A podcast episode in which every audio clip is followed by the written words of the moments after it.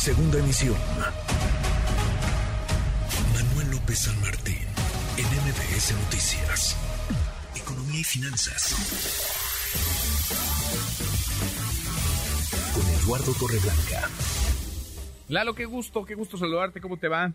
Igualmente, me da mucho gusto poder saludarte, Manuel, poder saludar a las personas que nos escuchan. Buenas tardes. Muy, muy buenas tardes. Eh, Lalo, pues inicia un año convulso, movido, pasan muchas cosas, parece que llevamos varias semanas ya, o meses incluso, con tanta cosa que sucede. Y están las proyecciones, las proyecciones y los pronósticos para la economía de México en 2023. ¿Cómo le va a ir o cómo dicen algunos que le va a ir a la economía mexicana, Lalo?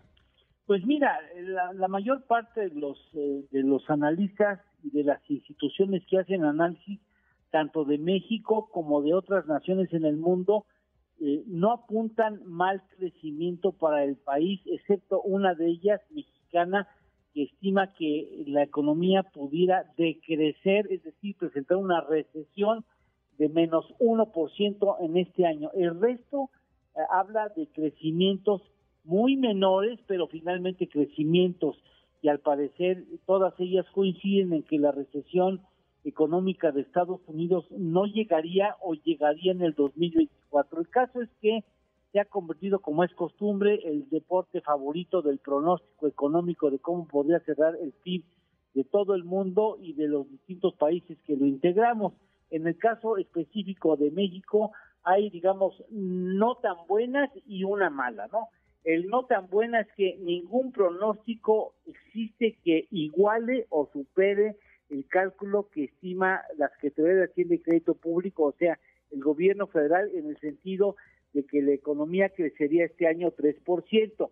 El Banco Mundial pronostica para este año 0.9% de crecimiento y lo bajó desde uno que ya lo había estimado el año pasado, a mediados del año pasado, de 1.9, es decir, pasó de 1.9 positivo a positivo más 0.9% y para el año pasado pronostica para la economía mexicana un crecimiento de 2.6%, que no es malo.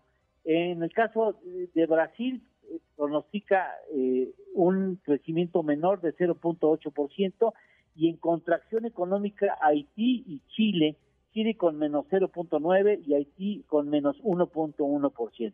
El Banco Mundial anticipa una desaceleración económica de Estados Unidos, pero no recesión, y lleva el asunto de México a un crecimiento de 0.5% y recuperación en, el, en Estados Unidos y en el resto del mundo a partir del 2024. El FMI estima un crecimiento de México para este año de 1.2%, que en realidad es uno de los mejorcitos en cuanto a los pronósticos de instituciones financieras internacionales.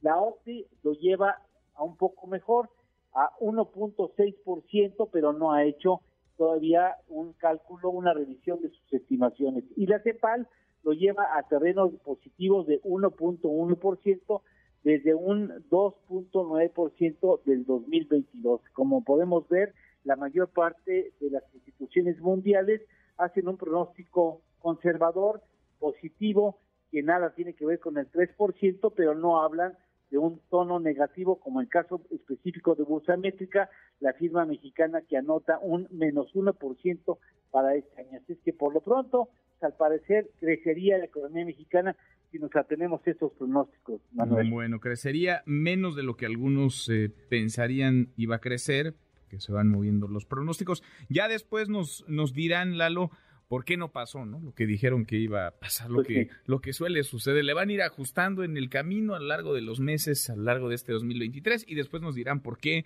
no se cumplió el, el pronóstico que tenían los los analistas. Así es, vamos a esperar a que vayan ajustando sus expectativas conforme se vaya comportando el año, aunque es importante decir que tiene que ver más sus cálculos con lo que sucede en el entorno internacional y en Estados Unidos más que o como contemplan el, comportamiento económico de México de manera aislada. Mm, bueno. Pues ahí está, veremos y lo vamos platicando contigo, por supuesto. Lalo, ¿tenemos, ¿tenemos postre?